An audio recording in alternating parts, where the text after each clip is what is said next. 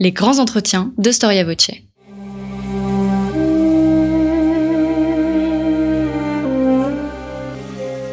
Une émission de la rédaction de Storia Voce.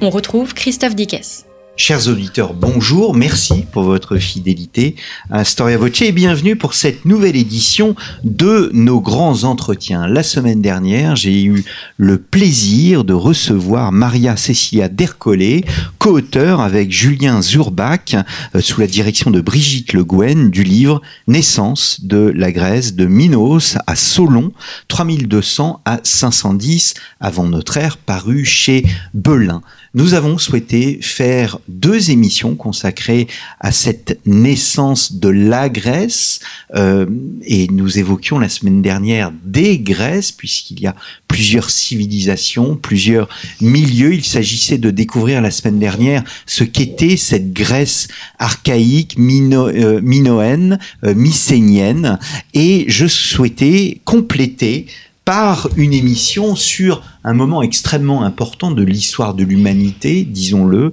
la révolution archaïque au 8e siècle, ou comment Homère a dominé euh, le monde. Maria Cecilia Dercollet, bonjour. Bonjour. Merci d'avoir répondu à nouveau à notre invitation. Vous êtes revenu au micro de, Storia Voce. Euh, vous êtes spécialiste de euh, l'histoire de la Méditerranée antique, directrice d'études à l'École des hautes études en sciences sociales. Vous dirigez le Centre euh, Anthropologie et Histoire des mondes antiques. Et donc, vous avez coédité ce livre, Naissance de la Grèce. Maria Cecilia, je me plonge dans le sujet euh, et un sujet que vous connaissez bien parce que c'est votre spécialité. Euh, vous y consacrez les chapitres 7 euh, à 18, je crois, si mes souvenirs sont bons.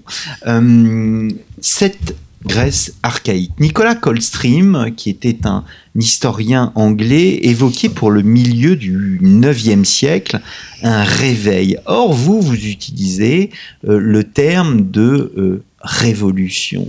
Euh, le terme de révolution, c'est un mot euh, qui engage, puisqu'il y a véritablement un monde d'avant et un monde d'après. Alors, on sait par notre émission la semaine dernière qu'il y a eu un déclin euh, du monde mycénien. Il y a une renaissance véritablement à cette époque, une nouvelle révolution, un nouveau commencement? Donc merci de me permettre de revenir sur cette question. Alors je dois tout de suite préciser que le mot renaissance, en fait, ça vient pas de moi, je repris en fait en termes de l'historiographie et qui est peut-être un peu trop, euh, qui est enfin emphatique, comment dire, hein, qui euh, souligne un peu trop, hein, qui, qui, qui, qui, marque un peu trop, si vous voulez, les euh, discontinuités. Moi, moi, je parlerais d'une éclosion, en fait. D'une éclosion. Voilà, c'est un monde, effectivement, qui, euh, par plusieurs indices, montre un renouveau très, très important. Et dans plusieurs domaines. je, je crois que la au 8e siècle, effectivement, on peut voir l'embryon, si vous voulez, le premier noyau de ce qui va devenir ensuite la police, la cité grecque. Moi, je la placerais vraiment euh, au 8e siècle. Le début le début, avec euh, une euh, euh, certainement avec une un écart d'ailleurs entre la forme avec les documents matériels en fait, la, documentation matérielle de la cité et l'idée de la cité, la forme mentale, j'oserais dire de la cité. on, pourra le, voir mieux, mais autant on a peu de témoignages au 8e siècle qui euh, puissent, euh, euh, comment dire, encourager, ce sont des, embryons, encore une fois, de, des formes d'agglomération d'habitat qu'on retrouve par-ci, par-là, et souvent pas dans des centres historiques de la Grèce, mais bien en dehors, par hmm. exemple dans les îles, à Zagora d'Andros, ou bien en Occident, à Mégara, à Iblea, en Sicile. Mais en revanche, dans les poèmes, dans ces poèmes homériques que vous citiez tout à l'heure, eh bien, on a des cités bien construites. On a les, les, les, trois avec ses beaux remparts. On a surtout l'image de Skeri, en fait, la euh, cité des Phéaciens, qui est une véritable cité, en fait. C'est, euh, Donc, euh, voilà, c'est un exemple, si vous voulez, de ce qui euh, c'est l'abord de cette éclosion, on peut dire, du 8e siècle. Hmm généralement une éclosion ou une renaissance, même si encore une fois vous n'utilisez pas le terme, euh, ou vous le reprenez en tous les cas, euh, va de pair généralement avec une croissance de la population. On observe une croissance démographique alors, c'est une, c'est l'un des constats euh, qu'on a pu faire sur la base de la documentation archéologique pour ce huitième siècle. C'est effectivement l'une et, et, qui a été opposée peut-être de façon un peu trop radicale à, au, au déclin, c'est dit des Dark Ages, hmm. donc euh, des, des, époques précédentes. Donc, même si les concepts sont souvent à euh, limiter, redimensionner, je crois que l'idée de croissance, la, la, le constat de la, la, croissance est bien là, en mm. fait. Et euh, je vous disais, nos indicateurs sont partiels et sont notamment les nécropoles d'ailleurs. Donc, euh, il est paradoxal de reconstruire une, euh, une, une, expansion démographique à partir des cités des morts, mais c'est souvent la situation de l'archéologue. Ça, ça c'est pas nouveau. Après, effectivement, euh, on peut euh, introduire, euh, comment dire, des, corrections à ce genre de, de, constat. C'est-à-dire que c'est la théorie en fait bien connue d'un historien archéologue anglais, Ian Morris, qui a remarqué que bah, le, fait de, de, voir des sépultures ne, correspond pas à la population réelle parce que il faut considérer le comment dire le droit à la sépulture formelle qui n'est pas octroyée à tout le monde. C'est-à-dire le nombre de sépultures qu'on retrouve ne correspond pas à la situation, ne peut pas être projeté tout court sur la population réelle. Ceci dit, au moins à partir de certains cas qui sont mieux connus, c'est-à-dire l'Attique et l'Argolide, ben, on voit qu'il y a effectivement une, une euh, expansion euh, mmh. remarquable en fait. Là, là. Et ce qui me paraît important dans ce siècle, c'est qu'effectivement, une, euh, on arrive peut-être euh, dans, l'histoire grecque à ce moment, enfin à ce moment de la civilisation grecque, euh, on arrive à pouvoir soutenir cette croissance, au moins en partie, c'est-à-dire une croissance peut aussi entraîner des crises parce que euh, évidemment une surpopulation on n'est pas toujours euh, euh possible enfin toujours euh, peut être difficile à assurer mais dans ce cas au 8e siècle c'est peut-être la, la, le, comment dire l'une des clés d'explication de, cette euh, expansion c'est aussi le fait que cette société arrive à avoir une croissance soutenable en quelque mmh. sorte entre guillemets aussi peut-être grâce à, euh, au fait de, au départ, au départ qui sont faits justement euh, à cette époque en fait, de mm. départ vers euh, des, des, terres lointaines et des installations outre-mer donc qui qui permettent donc de aussi d'élargir les horizons géographique et culturel mmh. euh, des mondes grecs. Alors, ce qui ressort de votre ouvrage, on l'a d'ailleurs déjà évoqué euh, la semaine dernière, c'est que c'est un monde qui est mobile, pas un, mmh. ce n'est pas un monde euh, statique, et c'est sur votre période, donc le 8e siècle, qu'apparaît peu à peu ce qu'on appellera le panhellénisme. Comment décrire ce panhellénisme naissant? Disons que le, cette notion est certainement euh, beaucoup plus, euh, on va dire, moderne que euh, et, et, est tardive en fait. Pour les Grecs, cette notion ne va pas de soi. Hein. Donc la notion d'un ensemble grec, elle est peut-être qu'on peut l'avoir formulée précisément juste au moment des guerres médiques en fait. Peut-être pour la première fois comme opposition et encore parce que guerre médique pour nos auditeurs. Ah oui, oui, oui, donc 490, donc au moment de la 5e siècle. Au 5e siècle, oui, oui, oui, c'est là. Donc ils sont effectivement en dehors de notre de notre période, même si les les signes, on peut dire avant-coureurs, sont déjà à la fin du 6e, à la toute fin du 6e. Mais de toute façon, ce qui est vrai, en fait, et comme vous le dites, ce qui s'est produit à ce moment et qui peut encourager cette euh, notion d'une certaine conscience collective, on va dire, hein, même si euh, le terme est, un peu fort, mais c'est justement le fait de partir. Alors là, je me, c'est une euh, théorie qui, par exemple, rencontre euh, les travaux euh, de Hilard Malkin, c'est un historien des, des, qui a travaillé beaucoup sur les phénomènes de colonisation et qui souligne le fait que les Grecs, lorsqu'ils sont ailleurs, prennent une conscience de leur Identité euh, Unité, en fait, de, de, cette appartenance en ensemble. Hmm. Voilà.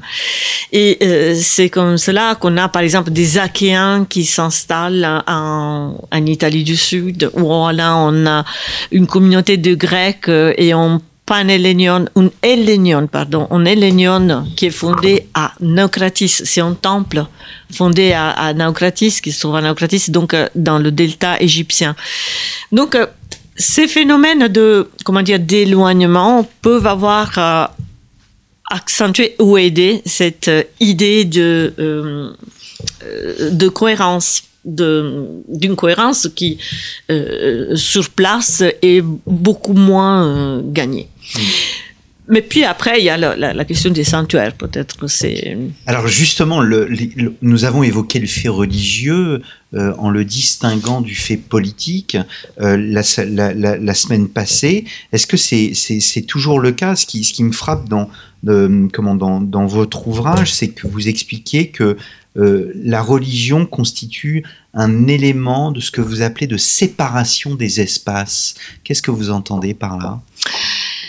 Alors, euh, séparation des espaces, euh, disons que euh, disons que dans la cité, l'un des, l'une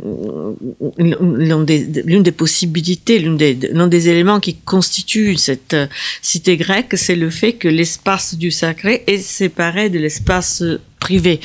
Donc, on n'a plus cette fusion d'éléments qu'on voyait dans les dans ces maisons de chefs qui avaient à la fois qui pouvaient avoir à la fois des fonctions sacrées et politiques. Maintenant le sacré a des, des bâtiments qui lui sont euh, euh, spécifiquement consacrés et qui sont euh, les temples qui prennent comme une séparation du temporel et du spirituel. Euh, c'est un abus de langage que de plaquer cette division? Bah, je, je, pense que la, la, la, la spiritualité des Grecs, enfin la religiosité des Grecs, je ne parlais pas de, spiritualité, oui. Mais la religion des Grecs, effectivement, euh, est une euh, est une vision est, une, est, très différente de la nôtre. Moi, je, crois que nous avons effectivement une difficulté à à penser en polythéiste.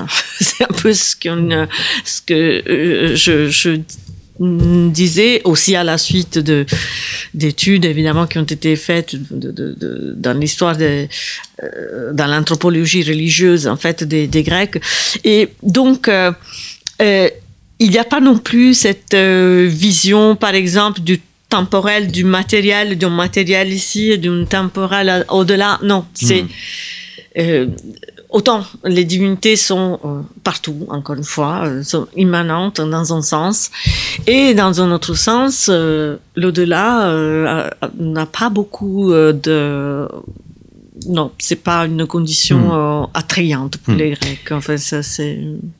Alors dans le, nous évoquions avant de venir euh, à, la question d'Homère, euh, peut-être une dernière question à la fois liée au monde religieux et au monde panhellénique. Euh, évoquer le panhellénisme, c'est faire directement allusion au ce qu'on appellera plus tard les, Jeux olympiques. vous, évoquez vous les, concours. On, on sait euh, à peu près de quand datent les premiers euh, concours, quelle était leur nature et si c'était des événements religieux tous les quatre ans maintenant. On voit une sorte de cérémonie euh, à Olympie où on voit des, des, des personnes en, habillées de blanc qui allument comme ça la flamme olympique. ça date de cette époque ou c'est beaucoup plus tardif? Alors, c'est la, la, date traditionnelle, c'est 776 et elle est contestée en fait. Euh, effectivement, c'est une date qui est assez tardive. Alors, le fait qu'elle soit contestée n'est pas sans, euh, sans impact en fait avec les chronologies postérieures parce qu'elle se fonde finalement sur les sur les euh, concours olympiques. Alors c'est c'est vrai que disons que probablement c'est pendant le 8e siècle, pendant la première moitié, qui euh, euh, qu'on commence à voir ces compétitions, ces agones en fait. Ce sont des ça compétitions. des agones. Oui, c'est ça. C'est des agones. Alors c'est vrai que euh, sur, ces questions, effectivement, Brigitte Legan est une grande spécialiste et, la, et, elle insiste beaucoup sur la question de la des agones qui sont qui ne sont pas des jeux qui n'ont pas le caractère léger en fait des jeux parce que ce sont des vraies euh, compétitions dans lesquelles à la limite et d'ailleurs la comment dire le récit fondateur des des, des jeux euh, des concours en fait d'Olympie, donc on peut perdre la vie. Hein, hmm. Donc c'est vrai que c'est pour ça que aussi sacré. en fait, on ne doit pas utiliser le terme de jeu. Vous n'aimez oui, pas beaucoup maintenant, le terme de jeu, euh, c'est vrai qu'il est, il est très, euh, il est rentré dans la dans la terminologie courante. En fait, ça hmm. c'est euh, donc c'est hum, ce sont des cérémonies quand même rituelles régulières qui forment une un réseau vraiment qui permettent d'établir un réseau entre différents cités, communautés euh, qui imposent des rythmes. On sait qu'il y avait des trêves euh, qui étaient officielles en fait pendant ces concours euh, olympiques et aussi dans les autres. Donc avec tout un cérémonie, des, cérémonies qui étaient les ambassadeurs, des ambassadeurs qui, des, héros qui allaient annoncer la tenue des Jeux. Bien entendu, ces trêves n'étaient pas respectées souvent, mais je veux dire, il y tout un, un réseau qui s'instaure et qui permet de relier des cités, d'accentuer aussi la compétition entre les cités et les individus, bien hmm. entendu, euh, d'étaler les puissances de certaines, par exemple euh, les tyrans qui participent au jeu, qui font participer leurs euh, chars au jeu, les, tyrans de Sicile, par exemple, qui se font connaître dans les à Delphes ou hmm. ailleurs. Voilà. Donc. Hmm. Alors venons-en, si vous le voulez bien, Maria Cecilia, à, la poésie et alors sans tomber dans, le romantisme, il y a quand même quelque chose de grand euh, dans le fait euh, de savoir que notre connaissance de ce monde dépend d'une littérature euh, poétique. Vous, vous l'évoquiez tout à l'heure, dans la connaissance des cités, on utilise Homère, on est là à la fois à la frontière en quelque sorte du mythe et de l'histoire que nous évoquions la semaine dernière. Oui, absolument. C'est-à-dire que euh, c'est une grande question. Qu'est-ce qu'il y a de vrai à Homère Alors, euh, il y a des, euh, des spécialistes qui vous diront rien. En fait, Homère est... c'est l'invention pure, c'est l'invention, la littérature, c'est la pure invention poétique et très bien réussie, bien entendu. c'est incontestablement. Euh, moi, je l'ai regardé plutôt avec, euh, et ben, je suis pas la seule évidemment, avec une optique plutôt euh, d'historienne qui, quand même, pense que même s'il y a de l'invention, mais elle se fonde quand même, elle, elle. Homère les, euh, ceux qui ont composé les poèmes homériques ne pensent certainement pas de, d'écrire un récit d'histoire, mais ils s'appuient quand même sur des pratiques connues, sur des objets connus parce qu'il parle quand même en auditoire, ce n'est pas non plus une invention totale et radicale. Donc, Quand on euh, parle à un auditoire, il faut que cet auditoire se euh, perçoive tout simplement les nuances et comprenne tout simplement l'histoire qui lui est racontée. Absolument, hmm. c'est l'idée. Euh, donc, alors après, c'est vrai que dans ces récits, vous avez vraiment des, des stratifications. Hein, donc euh, des, des, des strates, des, des, objets qui sont finalement euh, euh déjà des antiquités euh, à l'époque. Donc cette, ces casques en défense de sangliers, oui bien sûr on les a retrouvés dans les tombes mycéniennes. D'ailleurs ils existent vraiment, mais mais ils sont complètement hors. Et ben, ils sont dehors de la période. Hein, plus utilisés dans la dans la période. alors siècle, oui. Voilà. Donc, alors, là, une précision qui, s'impose un peu. Euh, donc, euh, euh, je me suis tenue à la chronologie qui est la chronologie un peu majoritaire pour les, poèmes homériques, c'est-à-dire le 8e siècle pour la le noyau des poèmes homériques pour le 8e siècle. C'est une chronologie qui est largement euh, partagée, mais euh, qui n'est pas la seule. C'est-à-dire, euh, il y a eu, voilà, c'est c'est une. faut savoir que déjà dans la dans l'Antiquité, il y avait des incertitudes très grandes sur la date, sur la chronologie de Homère. Hmm. Toujours, hein. donc qui allait de 1200 avant jusqu'à 700 voire au 5e siècle. Donc euh, effectivement il y a des euh, des écarts énormes. Je crois que la chronologie euh, qui est celle proposée aussi par Finlay dans le, le monde d'Ulysse, qui est un, grand classique en fait un peu dans la question, c'est-à-dire composition des poèmes euh, l'Iliade d'abord et l'Odyssée à la deuxième moitié du huitième, au tout début du septième pour l'Odyssée. Enfin, je pense que c'est hmm. une chronologie euh, acceptable, enfin logique, mais sous condition de penser que ce sont des poèmes stratifiés. C'est-à-dire dans lesquels il y a des, euh, des strates vraiment qui se superposent et, et des objets qui sont désormais des, des, reliques du passé en fait. Mais alors c'était euh, c'était un texte écrit, c'était un texte appris par cœur, c'était un texte déclamé euh, euh, devant une de, de, devant un public? Eh ben c'était tout cela à la fois. Quand il a été créé il a été créé en plusieurs euh, parties. Alors, disons que l'idée euh, majoritaire est qu'il il, s'agit d'une série d'épopées de, de chantées par des rhapsodes avec un processus de création qui est très lié à la performance orale, récitative orale. C'est un, un chant. Ce n'est pas en soi un poème récité, c'est un chant. Voilà, c'est chanté. Oui, oui, oui, oui, Et si vous voulez, ce personnage, le personnage du rhapsode avec la lyre, vous le retrouvez à partir de l'époque minoenne. En fait, c'est un personnage qu'on retrouve dans les toutes premières représentations. Vous voyez, le monde. De, voilà. Donc, euh, c'est et, et, euh, et et on le retrouve évidemment dans le poème d'Homère euh, lui-même, en fait. Hein. Donc, euh, c'est comme s'il y avait une haute représentation du rhapsode. Maintenant, ce qui reste toujours étonnant, c'est la, la grande perfection de ces, de ces poèmes qui sont, qui ont une structure qui se tient parfaitement d'un bout à l'autre, qui a une, une composition, on l'a montré récemment euh, pour l'Iliade, par exemple, une sorte de composition en anneau dans laquelle on revient, ring composition disent les Allemands.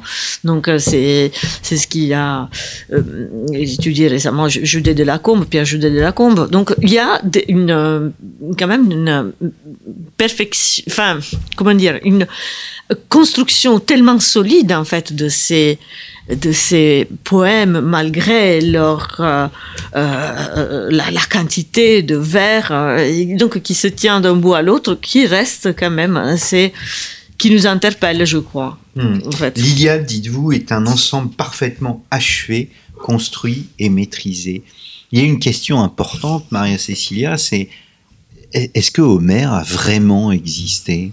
Est-ce que c'est un auteur comme on le conçoit aujourd'hui? Vous êtes auteur de ce livre euh, avec euh, comment avec Julien Zourbach sous la direction de Bénédicte Le Guen, euh, de Brigitte, pardon Le Guen. Homère, et c'est un auteur à part entière? Alors, c'est alors l'autre grande question que, que, les anciens se posent eux-mêmes. donc, c'est ton nom qui s'affirme probablement déjà euh, dans la euh, déjà à l'époque archaïque, même selon euh, les recherches récentes, déjà Hésiode pourrait citer ah, grâce à un, verbe homéreusai, pourrait citer Homère. Mais en fait, est-ce qu'il est une personne? Alors, Hésiode, il parle de soi. Il dit, euh, voilà, je suis né à, à Cumé, puis je suis allé à Askra, que je n'aime pas, etc. Homère, jamais. Il parle jamais de soi. Peut-être il se projette dans ces rhapsodes dont je vous parlais. Dans euh, mais tout de même, il a une personnalité euh, au moins littéraire qui, qui, qui qui existe déjà et qui est accepté, je veux dire, depuis l'époque archaïque.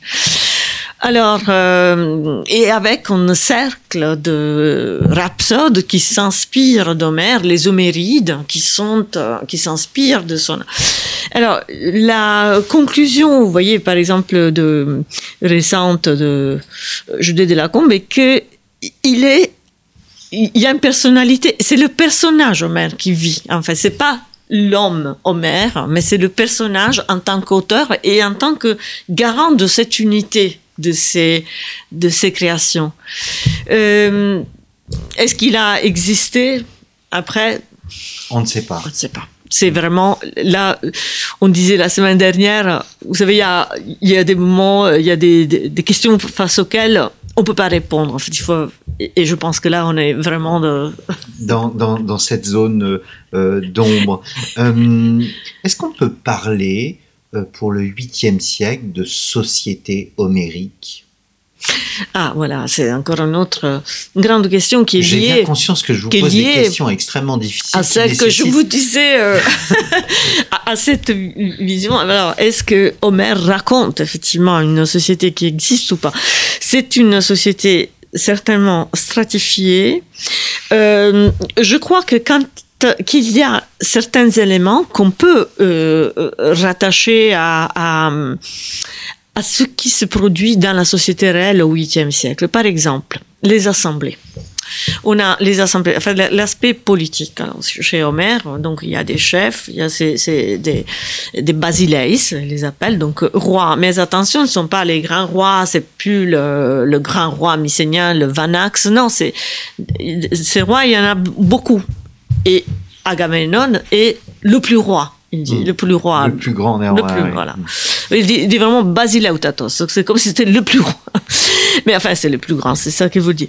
Mais euh, après, il y a une, une, assemblée qui se déroule dans un sens vraiment politique. Il y a tous les laoi, le, le, peuple, qui, enfin le peuple qui est l'armée dans ce cas, qui assistent, qui éventuellement ils peuvent faire un peu de bruit, mais qui ne parlent jamais, hmm. ils ne peuvent pas parler. Les autres, euh, qui eux, ils parlent. Et, tout cela concerne des questions de euh, répartition du butin. Guéras, en fait, la partie du butin qui doit être attribuée à chacun. Alors là, c'est vrai qu'on peut voir des actes fondateurs d'une communauté politique parce que c'est comme ça, c'est euh, qu'on décide. Donc, euh, bah, on pense à Clovis et au partage, euh, au, partage, le vase de Soissons, etc. C'est c'est la fondation. Exactement. C'est-à-dire, c'est là, c'est la, la, fondation effectivement d'une communauté politique dans, laquelle on a des chefs et des chefs qui s'imposent sur les autres, auxquels revient une partie plus importante. Donc, ce différent, si vous voulez, à l'apparence banale, en fait, toute l'Iliade naît d'une question d'une esclave qui a été euh, euh, prise à Achille par Agamemnon, qui lui-même il a dû donner euh, sa, son esclave parce que sinon la peste ne s'arrêtait pas.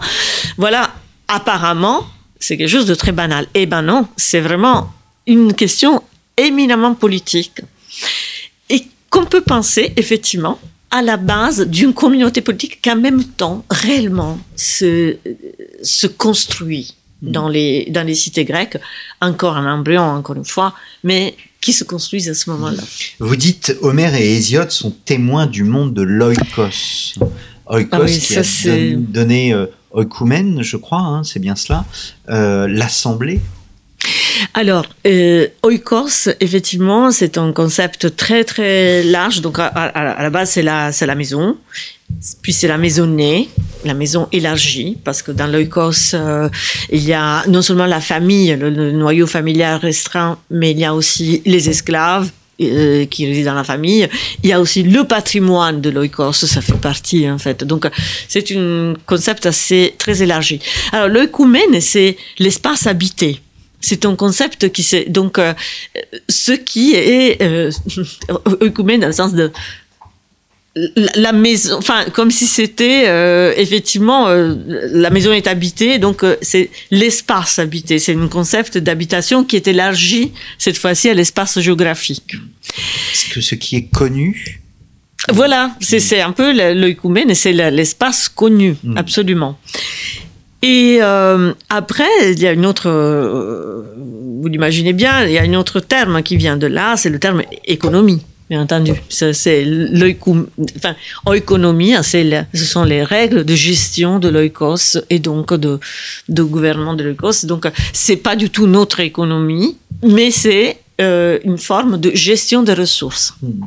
et de bonne utilisation des ressources. Donc, mais ça viendra plus tard. Hein. C'est pas, c'est pas dans notre, c'est plutôt au IVe siècle qu'on c'est euh, euh, même des, des, ces traités économiques en fait qui sont consacrés à cette question. ce qui, ce qui est absolument fascinant, c'est de voir que euh, il y a une sorte de postérité de l'œuvre homérique très rapidement et qu'elle marque les, les, les sociétés. Complètement. C'est tout à fait vrai. Et, c'est-à-dire, d'une part, parce que, euh, vous voyez, Homère, nous euh, l'avons peut-être comme témoin euh, qui a survécu de toute une série d'épopées que nous avons perdues. Hein. Donc, on le sait, il y avait toute une série de les et tous les récits du retour des héros. Donc, Homère avait déjà, enfin, les poèmes homériques avaient déjà un tissu ils sortent, ils s'appuient sur un tissu, ils en sont issus. Et ils ont une postérité qui est immédiate en fait. Je vous disais, ces, Homérides en fait se réclament bientôt de Homère, comme il y aura les Asclépiades qui se réclament d'Asclépios, euh, qui sont des euh, donc de l'art euh, médical. Là, les, Homérides sont des presque les ceux qui gardent en fait les, gardiens, comment dire, de cet art homérique. Et Homère est cité est, cité déjà par Hésiode. Et et c'est vrai, il est reconnu effectivement très tôt. Et dans ce sens, quand on revient à votre question, est-ce qu'il a vraiment existé?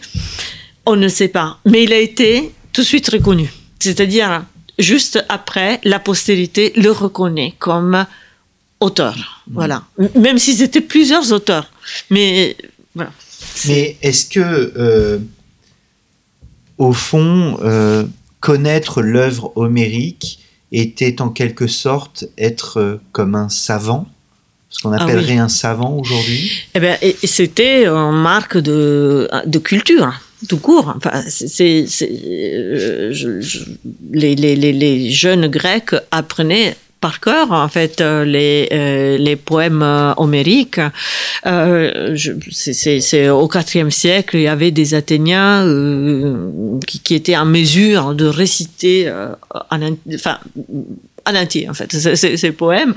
de toute façon, c'est on apprenait à écrire. Il y a parmi les documents que nous avons euh, présentés, c'est cet ostracone, donc un petit un tesson qui est actuellement euh, au, Metropolitan Museum où euh, on voit qu'une main a tracé plusieurs fois en vers en fait d'un poème homérique. Donc on apprend à écrire aussi en répétant, en écrivant en réécrivant les, les poèmes d'Homère. Donc Évidemment, c'est une marque de, culture, de civilisation et qui est euh, citée. Euh, ça fait partie aussi des, euh, comment dire, oui, du bagage culturel des, Grecs raffinés, mais, pas seulement, parce que les mythes et ces images sont exportés sous forme d'images.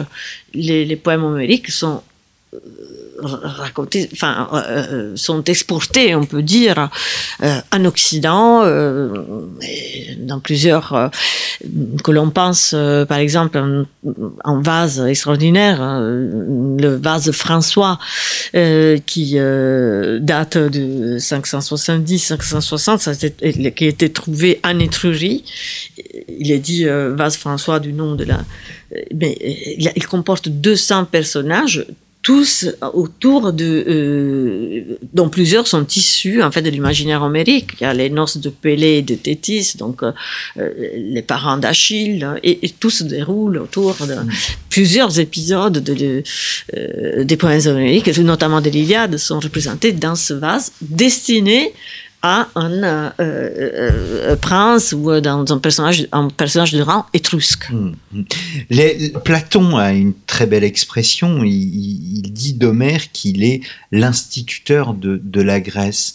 Cette postérité, la grandeur de cette œuvre vient du fait qu'elle véhicule, on va dire, des valeurs universelles, la convoitise, l'affrontement, mais aussi l'amour, le, le, courage, la fraternité au sens propre.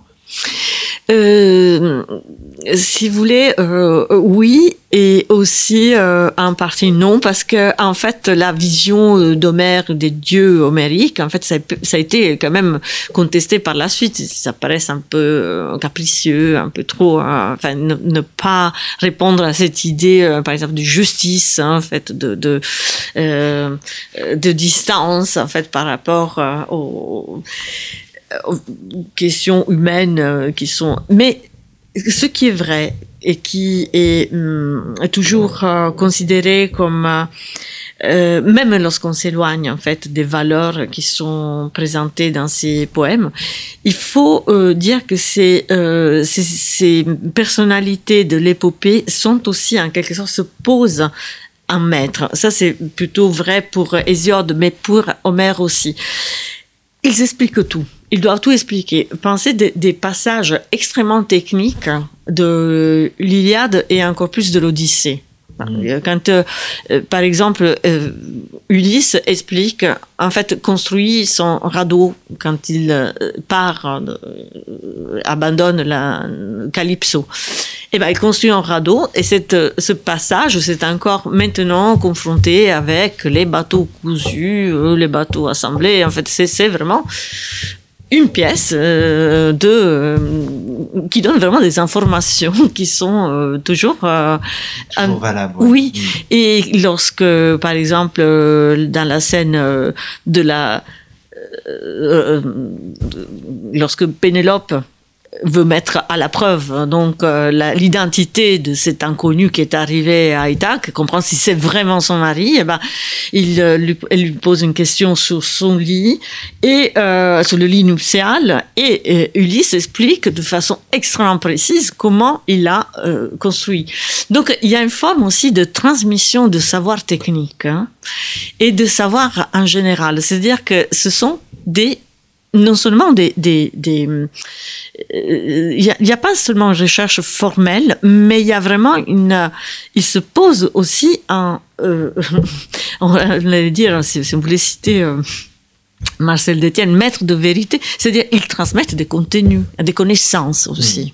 Voilà, des connaissances plutôt. Eh bien, c'est sur ce terme de maître de vérité que je trouve absolument magnifique euh, que nous allons laisser euh, nos auditeurs donc pour qualifier euh, l'œuvre homérique.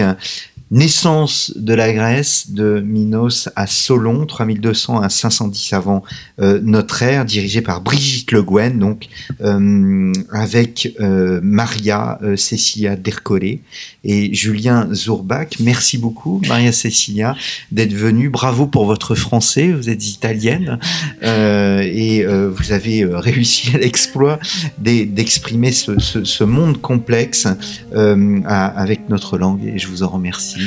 Merci à vous. Merci, chers auditeurs, et je vous donne rendez-vous la semaine prochaine pour un nouveau numéro de nos grands entretiens.